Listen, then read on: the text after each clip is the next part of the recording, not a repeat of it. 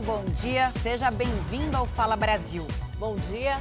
Imagine só essa situação: passar mais de um mês, isso mesmo que você ouviu, um mês sem conseguir enterrar o corpo de alguém da sua família. Essa é a angústia vivida por parentes de um policial militar encontrado dentro de um carro carbonizado. Como o material para fazer o exame de DNA está em falta, a esposa não consegue reconhecer o corpo. Situação vivida por outras dezenas de famílias no Rio de Janeiro preciso também seguir né, com a minha vida e eu não consigo finalizar isso, enterrar o meu marido dignamente. O desabafo é da esposa do sargento José Luiz Vanderlei, de 48 anos, que desapareceu na noite do dia 8 de dezembro em Itaipuaçu, distrito de Maricá. Um dia depois, o carro do policial foi encontrado queimado na Restinga de Maricá, um ponto usado como local de desova por criminosos. Dentro do veículo havia um corpo carbonizado. Os pertences do PM, como a carteira, celular e a arma, sumiram. A família do sargento não tem dúvidas de que o corpo encontrado no carro é de José Luiz. O problema é que até agora, um mês após o crime, ainda não foi feito o exame de DNA para confirmar a identificação. O motivo seria a falta de reagentes químicos no instituto responsável pelo exame. O kit para o exame de DNA é importado dos Estados Unidos. Em laboratórios particulares, custa cerca de 5 mil reais.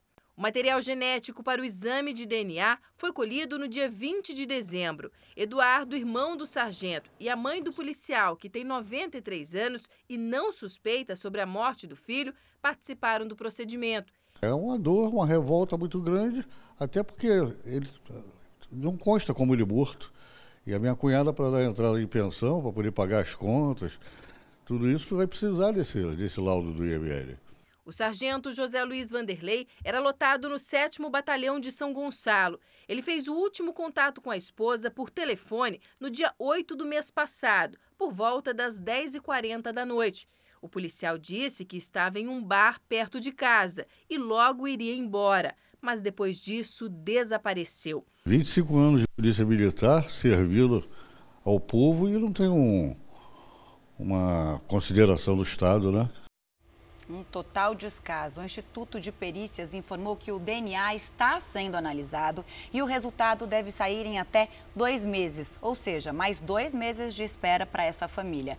Mas não comentou a falta do material para fazer o exame. Pacientes da rede pública de saúde estão há seis meses sem atendimento de dentista em Manaus. O motivo, acredite, é a falta de uma cadeira.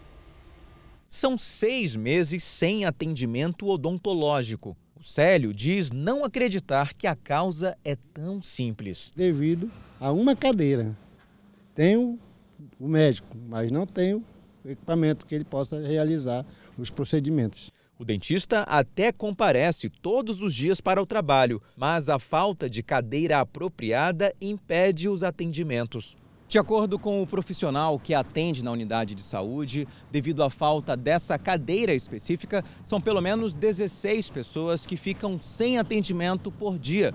Em seis meses, são aproximadamente 2.200 pacientes. Eu mesmo pedi via e-mail que alguém tomasse uma providência e me enviaram uma notificação dizendo que viria um técnico. Realmente o técnico veio mas até agora o problema não foi selecionado. Os pacientes foram redirecionados para outra unidade de saúde, mas receberam outra negativa. Tem outra unidade aqui ao lado, mas eles não atendem porque eles dizem que o morador daqui é fora de área. Nós entramos em contato com a Secretaria Municipal de Saúde, que disse o seguinte: que tem conhecimento das dificuldades e que todos os esforços estão sendo feitos para contornar essa situação. Só que não informou uma data para a entrega de uma nova cadeira. O motorista de um caminhão foi baleado durante uma tentativa de assalto na região metropolitana do Rio de Janeiro. A gente conversa ao vivo com a Monique Bittencourt. Monique, bom dia para você. Qual é o estado de saúde dele, hein?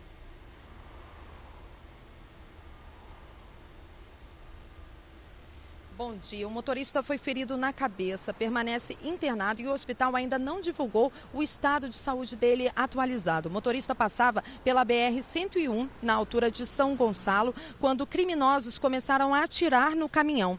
Ao ser atingido, o motorista de 40 anos perdeu o controle da direção, atravessou o canteiro central e só parou na pista contrária, onde o caminhão tombou.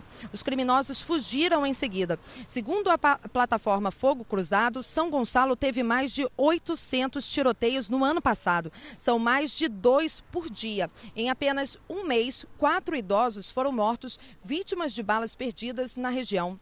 Larissa, Camila, Muita coisa, né, Monique? Obrigada pelas informações. E olha só, agora de manhã, um caminhão tombou no acesso à Avenida Brasil, uma das principais vias expressas do Rio de Janeiro.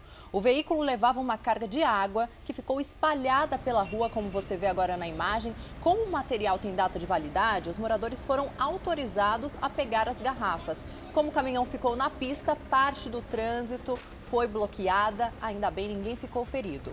E atenção, a polícia de São Paulo está à procura de três criminosos que aplicaram um golpe milionário em nome de clientes que tinham cartões de crédito. A quadrilha enviava mensagens por meio de aplicativos de celular e e-mails e conseguiu os dados das vítimas com um pedido de atualização de cadastro. Seis pessoas foram presas. Os seis suspeitos foram levados à delegacia em São Paulo. Alguns já tinham passagens por estelionato. Computadores e celulares foram apreendidos e os materiais vão passar por uma perícia. A operação desarticulou parte de uma organização criminosa envolvida com fraude e lavagem de dinheiro. De acordo com a investigação, o grupo foi responsável por fraudes estimadas em 160 milhões de reais. Todo esse dinheiro foi desviado em três dias. Os clientes eram escolhidos de forma aleatória. Eles clicavam em mensagens e e-mails falsos. São mensagens suspeitas que chegam pelo celular. As vítimas preenchiam informações que eram acessadas pela quadrilha. Com os dados, os criminosos faziam empréstimos no cartão de crédito e distribuíam esse dinheiro nas contas de pessoas físicas e jurídicas ligadas à quadrilha. Os IPs de conexão que foram utilizados para entrar é, no sistema dos bancos é, deram na residência dessas pessoas ou nas empresas. Então, é, é essa a motivação das buscas e das prisões temporárias. O crime estava sendo investigado desde 2018, quando os clientes caíram no golpe. Bárbara diz que já recebeu mensagens suspeitas, mas com medo, ela nunca clicou nos links. O link, né, às vezes é duvidoso e tudo mais. Aí você nem abre? Não. Já chegou a abrir alguma vez sem querer? Não. Já recebi recadastramento, já recebi via e-mail, mas também geralmente banco, só contato via telefone quando eu ligo para a agência. Nunca responde e-mail de banco? Não, nunca respondo. A dica do especialista é sempre desconfiar de qualquer link recebido de um suposto banco. Na dúvida, bloqueie o número que mandou a mensagem. Se um site vier a solicitar informações excessivas do usuário, da vítima, do correntista, pode ter certeza, isso é um golpe. Ah, e detalhe, normalmente as instituições não pedem recadastramento dos seus correntistas por meio de aplicativos, mensagens ou outras coisas. Na dúvida também, contate o seu banco. O banco conseguiu recuperar 100 milhões de reais desviados. Três membros da quadrilha que praticou a fraude ainda estão foragidos. A polícia agora investiga para buscar e prender os criminosos que encabeçaram o golpe. Foi condenado a 30 anos de prisão o gerente de bar acusado de abusar e matar uma mulher com um taco de beisebol em São Paulo. O assassinato foi em 2016 Willy Goraieb Liger, de 27 anos, era gerente do bar em que Débora Soriano de Melo, de 23, foi morta. Na época, ele confessou o crime. Willy foi condenado por estupro, feminicídio e homicídio qualificado. E agora a gente fala da doença misteriosa em Belo Horizonte. A polícia de Minas Gerais quer saber se uma substância encontrada em dois lotes de cervejas artesanais tem relação com os sintomas observados nos pacientes: dores no abdômen, náuseas e vômitos, e em seguida, insuficiência renal. Todas as vítimas são homens que beberam essa cerveja. Um morreu e outros sete estão internados. As vítimas do misterioso surto de insuficiência renal, associada a sintomas neurológicos, segundo a Polícia Civil, teriam consumido a cerveja Belo Horizontina, produzida na capital mineira pela fabricante Baker. À Polícia Civil foram encaminhadas duas amostras, na verdade, quatro garrafas de cerveja para que a gente fizesse uma análise sobre eventual contaminante nessas amostras. As cervejas foram recolhidas pela Vigilância Sanitária e levadas para o laboratório do Instituto de Criminalística da Polícia Civil. Foram feitas análises para identificar uma possível contaminação e o resultado deu positivo para a presença de uma substância usada no processo de refrigeração da cerveja em serpentinas. Sete pessoas seguem hospitalizadas e uma morreu. O Ministério Público e o PROCON acompanham desde o início as investigações. Este promotor de justiça orienta os consumidores a não beberem a cerveja dos mesmos lotes encontrados na casa dos pacientes. Esses lotes L1 1348 L2 1348 da cerveja Belo Horizontina. Os consumidores que têm a cerveja nas suas residências, eles devem verificar esse lote e não consumi-lo. E, se possível, disponibilizar, disponibilizar esses lotes para as investigações que serão feitas. Ainda não se pode afirmar se a substância encontrada nos dois lotes da cerveja tem relação com sintomas observados nos pacientes. O inquérito policial foi instaurado para investigar possíveis crimes. A cervejaria informou que está colaborando com os órgãos de saúde e que confia no sistema de produção. Não é possível a Polícia Civil, no atual estado das coisas, afirmar a forma que essa substância foi localizada porque essa substância estava dentro dessas amostras. E a gente fala agora ao vivo com a repórter Maiara Folco, que tem mais detalhes desse caso. Maiara, muito bom dia para você. Todo mundo muito preocupado. Todos os lotes da cerveja foram retirados de circulação já? Olá, bom dia Camila, bom dia a todos. Já sim, e a Baker informou que a substância encontrada nas garrafas não faz parte do processo de produção da cerveja, mas por precaução, os lotes citados pela Polícia Civil serão retirados imediatamente de circulação, caso ainda haja algum remanescente no mercado. A suspeita da polícia é de que oito, as oito pessoas compraram a bebida nos supermercados do bairro Buritis, que fica na região oeste aqui de Belo Horizonte. A Secretaria de Saúde de Minas Gerais convocou os profissionais da Força Tarefa, que estão investigando os casos, para definir os próximos encaminhamentos médicos epidemiológicos e também da vigilância sanitária. Larissa, Camila. Certo, obrigada, Maiara. O Fala Brasil vai mostrar agora uma denúncia sobre remédios para emagrecer proibidos pela vigilância sanitária. A polícia monitorou por um ano uma quadrilha suspeita de enviar esses medicamentos para o exterior. O esquema é tão grande que um dos principais aeroportos do país está em alerta. É cada vez maior o número de passageiros que tentam embarcar para o exterior com esses remédios. Mas é importante a gente lembrar, né, Larissa, que essas são substâncias que causam dependência e podem levar à morte. Apesar de proibidos, os produtos eram vendidos livremente com preços que variavam de 40 a 70 reais. José Carlos Pereira da Silva e Francisco Alexandre de Souza estavam numa caminhonete quando foram interceptados pela viatura da delegacia da Polícia Civil do aeroporto do Galeão. Dentro do veículo foram encontrados mais de 70 unidades de medicamentos que iam ser entregues a consumidores clandestinos. A investigação começou em dezembro do ano passado, quando uma passageira tentou embarcar para a Itália com os produtos proibidos pela Anvisa. Depois disso, os policiais chegaram até os distribuidores. Os medicamentos são oferecidos em sites da internet e as negociações são feitas por meio de aplicativos de celular. A gente monitorou essa pessoa durante quase um ano até chegar o dia da entrega e os horários das entregas.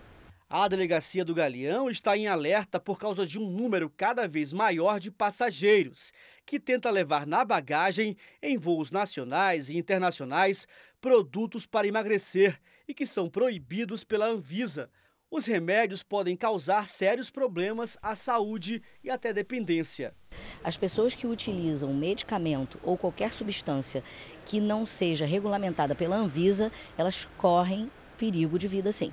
Os suspeitos vão responder por crime contra as relações de consumo. Se forem condenados, podem pegar até cinco anos de prisão.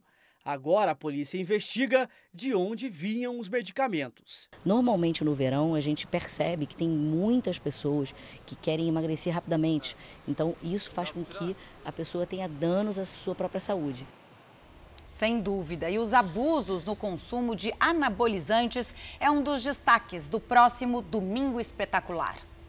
E aí, será que vale tudo para ter um corpo de super-herói? Você vai conhecer histórias de quem abusou dos anabolizantes para ganhar músculos e quase perdeu a vida. Eu tive uma parada cardíaca. Perigos do verão. Brasileiros que saem para nadar sozinhos e ficam no meio do mar. A chuva que surpreende na cachoeira. E até brincadeiras inocentes que podem terminar mal.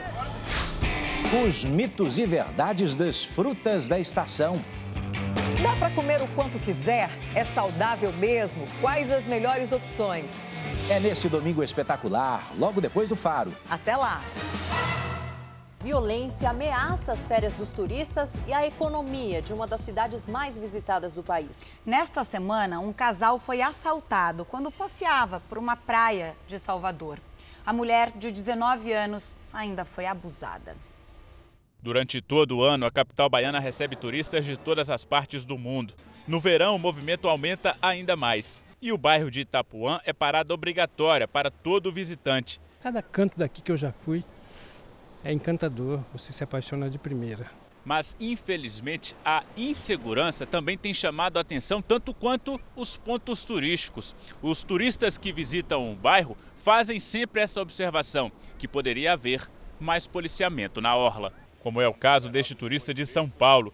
Veio até a praia, tirou foto nas pedras e no farol de Itapuã, mas não demorou muito por aqui. Estava apreensivo, com medo de se tornar mais uma vítima. Eu estou andando aqui, dando, conhecendo as praias aqui, mas não vi segurança aqui não. Nenhuma, nenhuma. Esta semana, um casal de turistas do Piauí foi vítima de bandidos. Eles caminhavam à noite pela orla de Itapuã quando foram abordados por dois criminosos. Os bandidos queriam dinheiro e um dos suspeitos teria obrigado o turista a retornar ao hotel para pegar a carteira, enquanto a mulher foi atacada pelo outro bandido na praia. Estas imagens mostram o suspeito e a turista de 19 anos. Após ser violentada, a vítima conseguiu pedir ajuda. Entrei numa rua, eu vi um hotel, entrei no hotel, as moças de lá me ajudaram, chamaram um táxi para mim. No início do ano passado, um turista argentino foi esfaqueado durante um assalto no bairro de Itapuã e acabou morrendo. Já no mês de outubro, uma turista de Brasília também foi esfaqueada após deixar um hotel no mesmo bairro. A Polícia Civil diz que desenvolve trabalho de prevenção juntamente com a PM. Estamos desenvolvendo os trabalhos, inclusive preventivos, né, ostensivos naquela localidade e também de, de, de acompanhamento daqueles fatos que já ocorreram para a investigação e solução do caso. O presidente do Supremo Tribunal Federal, Dias Toffoli, derrubou a decisão do Tribunal de Justiça do Rio de Janeiro que retirava do ar o especial de Natal do humorístico Porta dos Fundos. O episódio ironiza Jesus e recebe inúmeras críticas desde dezembro. Agora a gente fala da forte chuva dos últimos dias. 30 casas foram interditadas pela Prefeitura de São Paulo. E um motorista de aplicativo teve que pular do carro quando uma cratera abriu na pista por causa exatamente desses temporais. Pelo segundo dia seguido, o céu de São Paulo foi tomado por nuvens escuras que anunciavam mais um temporal. Na Zona Norte, ruas alagaram e carros ficaram parcialmente submersos. Mesmo com a rua tomada pela água, os motoristas se arriscavam. Uma ambulância foi obrigada a desviar o caminho por não conseguir passar pelo meio da enchente. Um homem retira de casa o lixo trazido pela inundação e devolve a correnteza. A chuva também abriu uma cratera na região da Avenida Paulista. Um carro foi engolido pelo buraco. O veículo pertence a um motorista de aplicativo que tinha acabado de deixar um passageiro.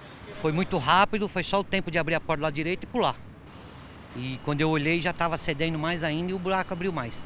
Não deu tempo de fazer muita coisa, só pular de dentro do carro. Pânico. Apesar de ser muito rápido, mas você treme na hora, a hora que você vê o buraco abrindo na sua frente. Apesar dos transtornos, a quantidade de chuva na quinta-feira foi menor do que a que caiu na quarta. quando foi registrado o dia mais chuvoso do ano em São Paulo.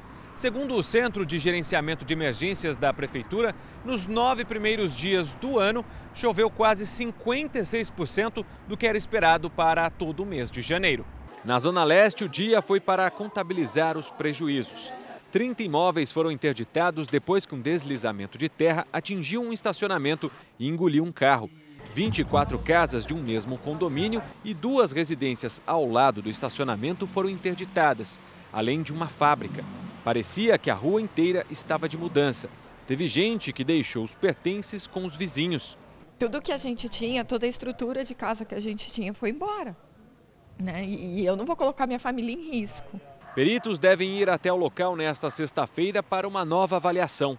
Segundo a Prefeitura, a liberação dos imóveis só será realizada após a regularização dos locais, que é de responsabilidade dos proprietários. Nós somos trabalhador, mas nós somos assim, pobre. Né? A gente não tem condição de sair daqui e pagar aluguel. Não tem. Então isso aqui é nosso bem maior, a nossa casinha.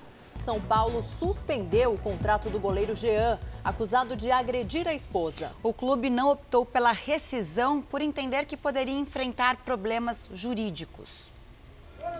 Nos primeiros treinos com bola nesse início de temporada, o futebol ficou em segundo plano. O assunto no São Paulo ainda é a polêmica do goleiro Jean, acusado de espancar a própria esposa. Fora dos planos, Jean teve o contrato suspenso até dezembro desse ano, sem pagamento de salário. Nesse período, o goleiro está livre para defender outra equipe. Infelizmente, ele errou e está pagando pelo seu erro. Um dos destaques do time em 2019, Thiago Volpe foi comprado em definitivo e segue como titular da equipe. O técnico Fernando Diniz preferiu não lamentar a saída do goleiro Jean. Na opinião dele, essa é uma das posições em que o São Paulo está mais bem servido. Dos quatro goleiros do elenco São Paulino, três foram formados na base. Acho que São Paulo tem uma escola sempre de goleiros, só você ver que muitos jogadores goleiros do São Paulo têm histórico de ser jogadores de convocados para as categorias de base. Então, são muito bem treinados e eu estou muito confiante com aquilo que a gente tem. O calor de quase 40 graus mudou a paisagem dos parques e das praças de Porto Alegre. Pois é, sem chuva, as árvores estão secas e os incêndios já são uma preocupação. O primeiro sinal vem do Guaíba. O surgimento destas ilhas no meio do lago mostra que o nível está bem abaixo do normal. Para facilitar a navegação, estacas identificam pontos onde os barcos podem encalhar. A vegetação também se transforma o gramado que era verde vira amarelo. É o resultado de dias seguidos com quase 40 graus. Não tem quem resista com esse sol, né? Aqui no Parque Marinha do Brasil, um dos maiores da cidade, um incêndio destruiu uma área de cerca de um hectare, o equivalente a dois campos de futebol. Os bombeiros acreditam que uma bituca de cigarro possa ter iniciado o fogo. Funcionários do parque foram os primeiros a tentar conter o avanço das chamas. A grama seca serviu de combustível para que o fogo se espalhasse. O incêndio foi mais um alerta para o perigo da estiagem na capital gaúcha. Falta de umidade, né? Falta de água, né? Isso é dá uma certa tristeza. O calor provoca até miragem. O asfalto parece que ferve.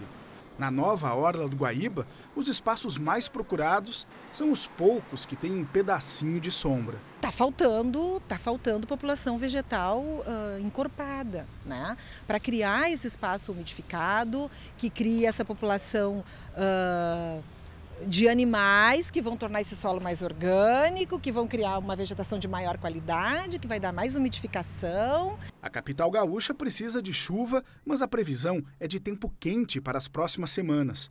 Um calor que os turistas de São Paulo nunca imaginavam encontrar na região mais fria do país. Aqui está muito mais quente que São Paulo. Hoje a gente comparou, aqui está 36 em São Paulo 28. De fato, foi uma surpresa, mas uma grata surpresa.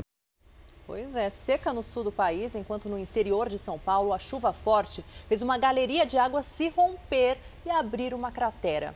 O buraco foi tão grande que engoliu a rua e um poste de iluminação. Os moradores ficaram quase 24 horas sem energia elétrica. São 4 metros de profundidade e 15 de comprimento. A cratera fica numa rua sem saída e está atrapalhando e muito a vida dos moradores deste edifício. Houve um estouro muito grande, aí todo mundo ficou apavorado, tem gente que está pensando que o prédio estava caindo, então foi um transtorno muito grande, onde nós começamos a olhar e foi aumentando muito, aumentou muito a, a cratera. Segundo a prefeitura, a galeria pluvial não suportou o grande volume de água e se rompeu. O poste de luz foi engolido pela cratera e os moradores ficaram quase 24 horas sem energia. Esta moradora está grávida e teve que subir sete andares de escada. Vamos coragem, que moramos no último andar. Devagar e sempre a gente chega lá. Dá para imaginar o susto que os moradores passaram. Eu estou aqui na sacada do terceiro andar do prédio e realmente o tamanho do buraco impressiona. A Defesa Civil esteve no local e disse que não há riscos, mas a época de chuva preocupa a população. A gente nem ficou para passar a noite aqui com, com receio de que novas chuvas viessem e que o buraco aumentasse de tamanho cada vez mais. A área foi isolada e a prefeitura dará início ao projeto de recuperação do local. Dá para entender a preocupação dessa moradora. Agora, segundo a concessionária, a energia elétrica já foi restabelecida na região. Pânico no Rio de Janeiro, assaltantes em fuga atiraram em um carro da Polícia Militar. Repare nas marcas no para-brisa da viatura. Os disparos quase atingiram a cabeça do policial. O tiroteio aconteceu depois que quatro criminosos roubaram o veículo e renderam uma mulher e o chefe dela. Mandaram a gente parar, eu achei que era brincadeira. Falei pro patrão, para. Quando o rapaz entrou dentro do carro, eu fiquei mais nervosa para tirar o cinto de segurança. Não sei se ele achou que tinha alguma coisa, aí eu tirei, levantei a brusa. O segundo, que estava com a pistola do, do, prateada, começou toda hora a meter a mão no gatilho. Eu falei, pronto, ele vai me atirar pelas costas. Os bandidos começaram a praticar diversos assaltos. Policiais militares receberam informações de que os ladrões estavam tentando roubar uma loja de móveis. Houve perseguição e tiroteio pelas ruas mas os criminosos conseguiram fugir. O grupo correu para a comunidade Cinco Bocas. A perseguição durou cerca de 4 quilômetros. A loja que os criminosos queriam roubar fica às margens da Avenida Brasil, principal via expressa da cidade. Ninguém ficou ferido. Acertaram o carro da polícia, eu nunca pensei em passar por isso. Até agora, a ficha ainda não caiu. Eu pedi toda hora a Deus e só tenho a agradecer. Um rapaz de 22 anos foi preso suspeito de clonar cartões de crédito em Minas Gerais. Agora, um detalhe nessa história chamou bastante atenção. Chamou mesmo, viu, Camila? A polícia se impressionou com a ficha criminal. Olha só, ele começou a roubar aos 14 anos de idade e já acumulou mais de 5 milhões de reais. O Erlon Pereira Gomes, de 22 anos, foi denunciado depois de tentar usar o cartão de crédito do proprietário do apartamento onde ele estava morando. O documento havia sido clonado. Foi um funcionário do banco quem percebeu a fraude e alertou Gilson. Tentou fazer uma compra no meu cartão e nisso eu acho que eles tentaram mais de uma vez bater a, a, o, cartão e o cartão foi bloqueado.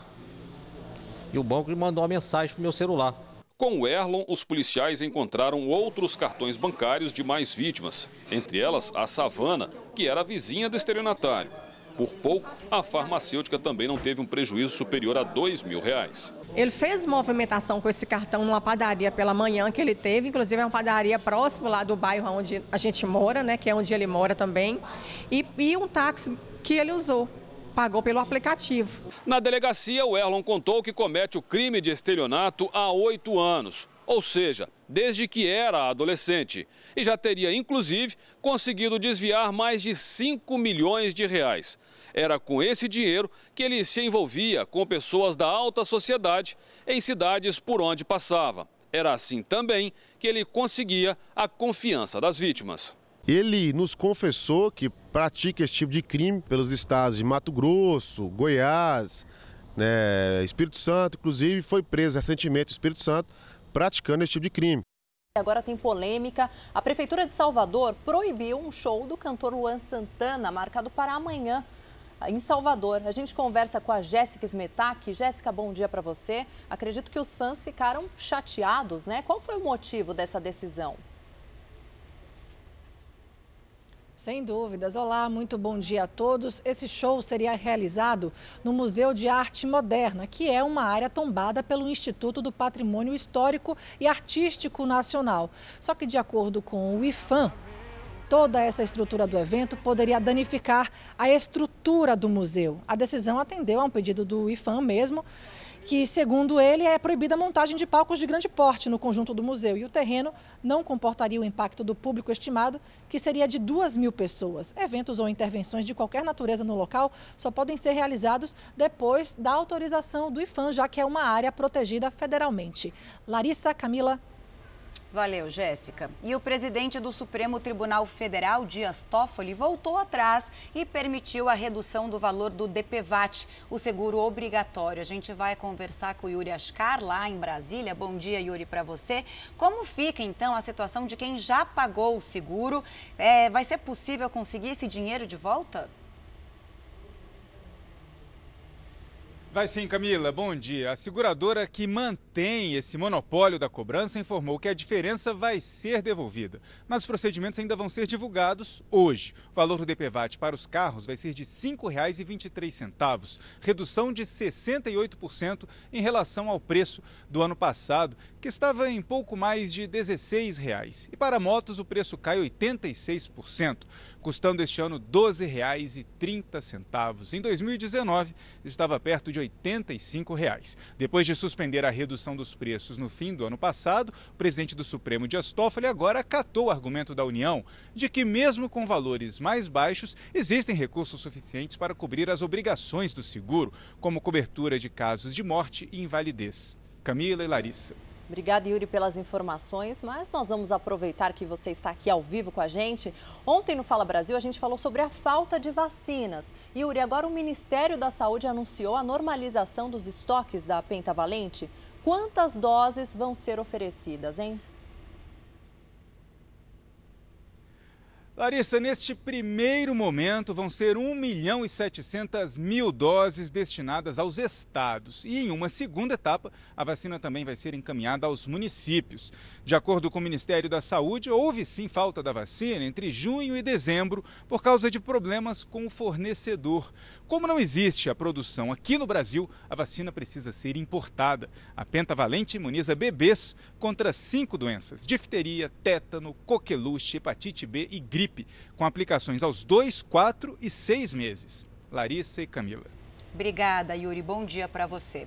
Uma quadrilha explodiu um, um, carro forte no sertão de Pernambuco. O veículo ficou completamente destruído, a gente vê aí nas imagens. Os assaltantes estavam numa caminhonete e obrigaram os quatro vigilantes a descer do carro forte. Depois, explodiram o veículo. Duas armas e vários malotes de dinheiro foram roubados. A quantia ainda não foi revelada pela polícia. Duas vítimas ficaram levemente feridas pelos estilhaços. Criminosos em outro carro e mais duas motos deram apoio a essa operação criminosa aí. Ninguém foi preso.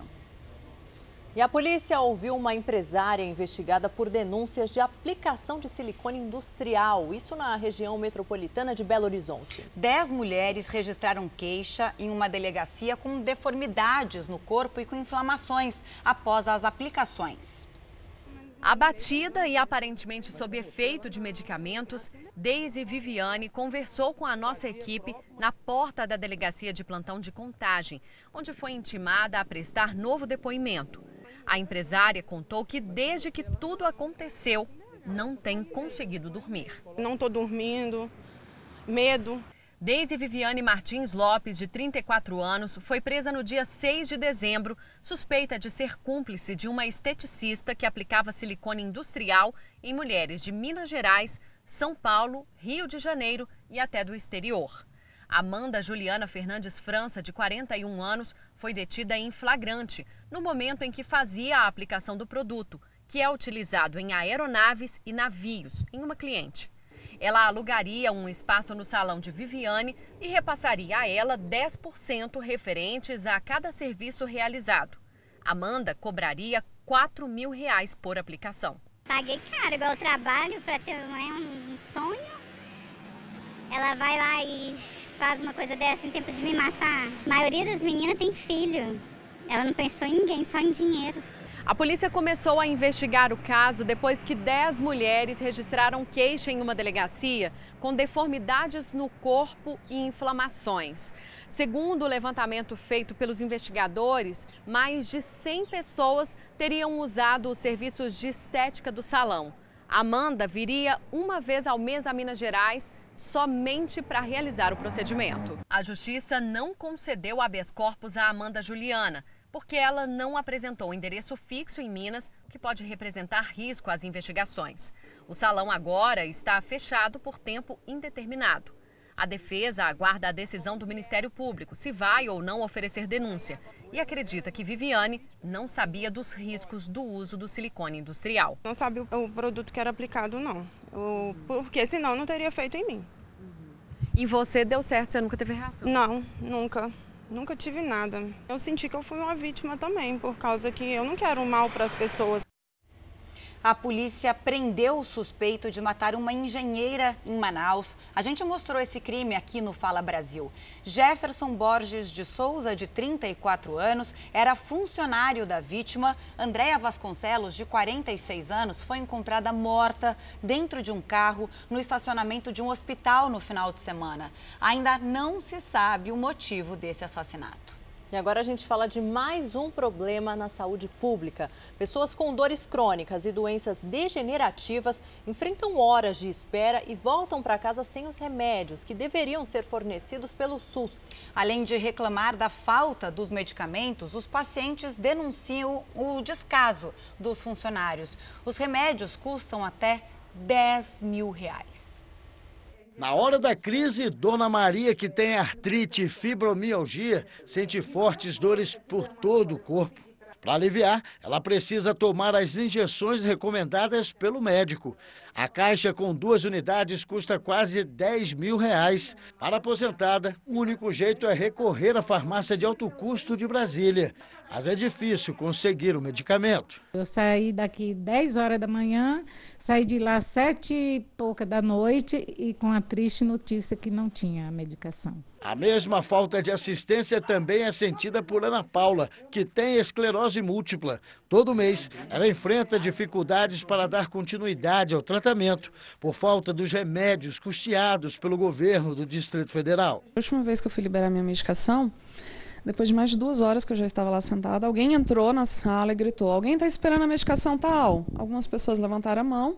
A pessoa simplesmente virou e falou: Desculpa, acabou de acabar no estoque, pode ir embora. De acordo com a Secretaria de Saúde do Distrito Federal, 40 mil pacientes estão cadastrados para receber os medicamentos de alto custo.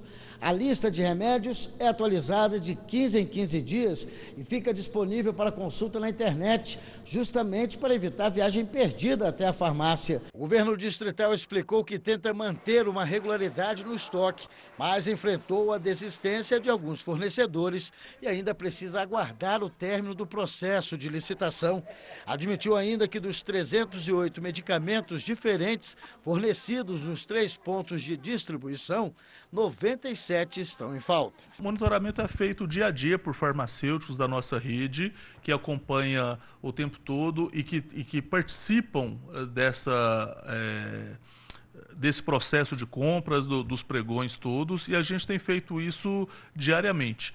E, infelizmente, em alguns casos, a gente fica aí faltando, mas a gente tem trabalhado é, incessantemente para o mais rápido possível estar 100% abastecido. Ninguém está ali buscando remédio porque é bonito tomar remédio. Ninguém gosta de tomar remédio.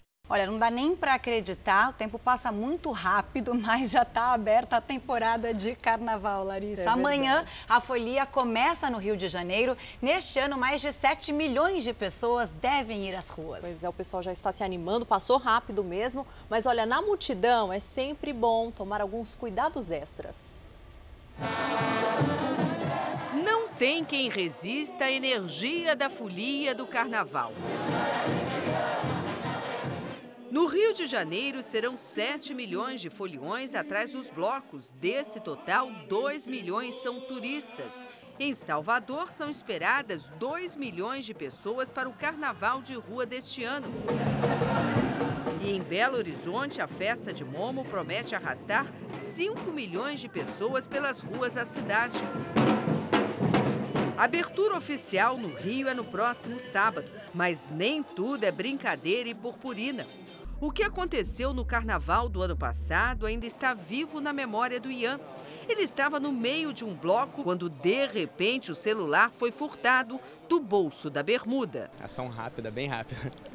Qual foi o prejuízo? Ah, em torno de uns R$ 1.600. Além da alegria da festa, o carnaval também é uma época de aglomeração, com ruas, praias e salões lotados. É também um período em que o consumo de bebida alcoólica aumenta e as pessoas tendem a ficar mais relaxadas e descontraídas. Se você é um desses foliões, fique atento para que a sua festa não termine antes da quarta-feira de cinzas. As dicas são da Guarda Municipal do Rio, mas valem para todas as cidades do país. Se levar o celular e for fazer uma selfie, certifique-se se não há alguém observando e seja rápido no clique. Não saia com grandes quantidades de dinheiro ou cartões de crédito se não houver necessidade. Se ele vai levar crianças para o bloco, é importante que faça a identificação, coloque no, no, no cordãozinho, na pulseirinha, na roupa, tem que ter telefones de contato e nome de responsável. No mais, é desejar uma excelente diversão a todos. Está aberta a temporada da alegria.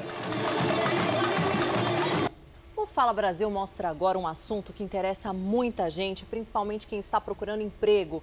Você quer saber qual é a profissão do ano? Olha, uma pesquisa apontou os cargos que prometem salários mais altos e a garantia de ter sempre trabalho. É, Larissa, e das 15 profissões listadas, 13 têm ligação com tecnologia.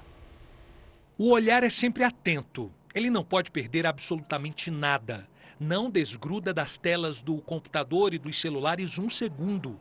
Vanberg é gestor de redes sociais, traça metas, faz planejamentos. Saber o que é que o, que é que o cliente da marca está necessitando naquele momento, para poder responder rápido e, e, saber como é que o público vai, vai, vai se comportar a partir daquele conteúdo. A profissão dele foi apontada como número um, a mais promissora no atual mercado de trabalho. Vanberg conta que descobriu que levava jeito para trabalhar com as redes sociais ainda na faculdade. Eu já vislumbrava que é, isso poderia se tornar uma profissão no futuro. Então eu comecei a estudar, fiz meu projeto de, de, de, de conclusão de curso voltado para redes sociais, fui pesquisador da, da, de universidade voltado para a rede social. Um levantamento aponta que nessa caminhada em busca de um espaço no mercado de trabalho, profissões ligadas às áreas de tecnologia da informação e internet são as mais promissoras. De cada 15 cargos oferecidos, 13 têm relação direta com essas áreas, em especial engenheiro de cibersegurança e também cientista de dados. No ranking também aparecem representante de vendas, profissão que requer conhecimento em marketing e prospecção, especialista em sucesso do cliente, que exige do profissional habilidades nas relações com o cliente e conhecimento de marketing digital, especialista em inteligência artificial, que deve conhecer de linguagem de programação e entender de ciência de dados, consultor de investimentos, precisa conhecer os mercados de capitais e financeiro. Além disso, destaque para a profissão de motorista. Ele vai ser cada vez mais requisitado, principalmente pelas empresas ligadas à internet e a serviços e facilidades ao cliente, como, por exemplo, os aplicativos de transporte de passageiros e os de compras e entregas. Já tem 20 anos que a gente sabe que a computação está entrando em tudo e vai cada vez entrar mais. É óbvio que a profissão do futuro vai ser pessoas que vão lidar com a computação. Agora imagine abrir os olhos, saber que está acordado, mas não conseguir se mexer. Essa experiência assustadora é chamada de paralisia do sono e foi o que viveu a apresentadora Maísa. Deve ser desesperador. Ela desabafou, inclusive nas redes sociais, os momentos de angústia e disse estar até com medo de dormir. Já imaginou abrir os olhos, saber que está acordado, mas não conseguir mover nenhuma parte do corpo? Foi a experiência vivida por Maísa e que ela compartilhou nas redes sociais. Foi angustiante para a apresentadora e pode ser para qualquer pessoa. Deus me livre. Não ficaria assustada. É um momento bem angustiante, assim, né? De você querer acordar e não conseguir, né? Mas esse sintoma é mais comum do que se imagina e se chama paralisia do sono. Você tenta reagir, mas o cérebro não ajuda, você fica desesperado no, no primeiro momento. É um pouco estranho, mas aí depois de algum tempo você acaba retomando o sentido e voltando ao normal. Maísa, de 17 anos, chegou a dizer que estava até com medo de dormir. Outros internautas comentaram que também já tinham passado pela mesma situação. Alguns, inclusive, disseram que tiveram até visões. Outros procuraram acalmar Maísa. Letícia lembra que a primeira vez que passou por um episódio de paralisia do sono foi aos 18 anos. Ela diz que hoje, aos 24, ainda acontece. Depois que eu associei isso à paralisia do sono, é, eu já fiquei mais tranquila. Então eu não, nunca ouvi falar que era alguma coisa muito perigosa ou algo do tipo. Esta médica neurologista explica que a paralisia geralmente ocorre pela primeira vez na adolescência e acontece quando a pessoa desperta de um sono profundo. O indivíduo tem o relaxamento muscular total durante o episódio de vigília. É como se ele tivesse parcialmente despertado por isso que nós também são chamados de transtorno de, do despertar ou parassonias. Apesar de causar uma sensação ruim de impotência, a paralisia do sono não traz nenhum prejuízo para a saúde. Dura até dois minutos e é estimulada geralmente por problemas como privação do sono e falta de rotina para dormir.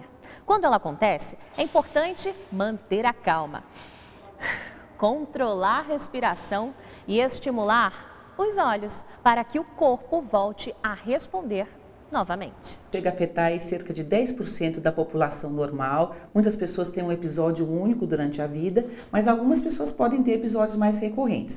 Ainda segundo a médica, se a paralisia se tornar frequente, o recomendado é procurar um neurologista para evitar novos transtornos. Nosso corpo é nos surpreende, né? Com certeza. Você quer saber mais sobre a paralisia do sono? Olha, a entrevista completa com a neurologista, mostrada agora na reportagem, você vê no portal R7.